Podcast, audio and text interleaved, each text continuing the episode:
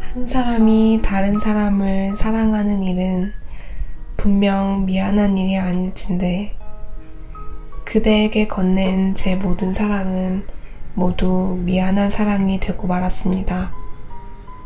그동안 사랑해서 미안했습니다.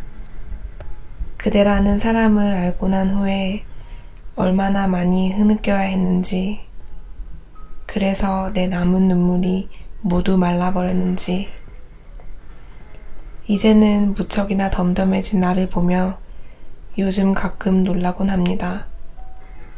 이젠 어지간히 슬퍼서는 눈물이 나질 않습니다.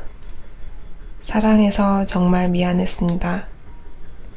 하지만 사랑을 접는 것이 마음먹은 대로 되는 일이 아니기에 이 미련한 아이의 외사랑도 마음처럼 쉽게 접혀지지가 않습니다.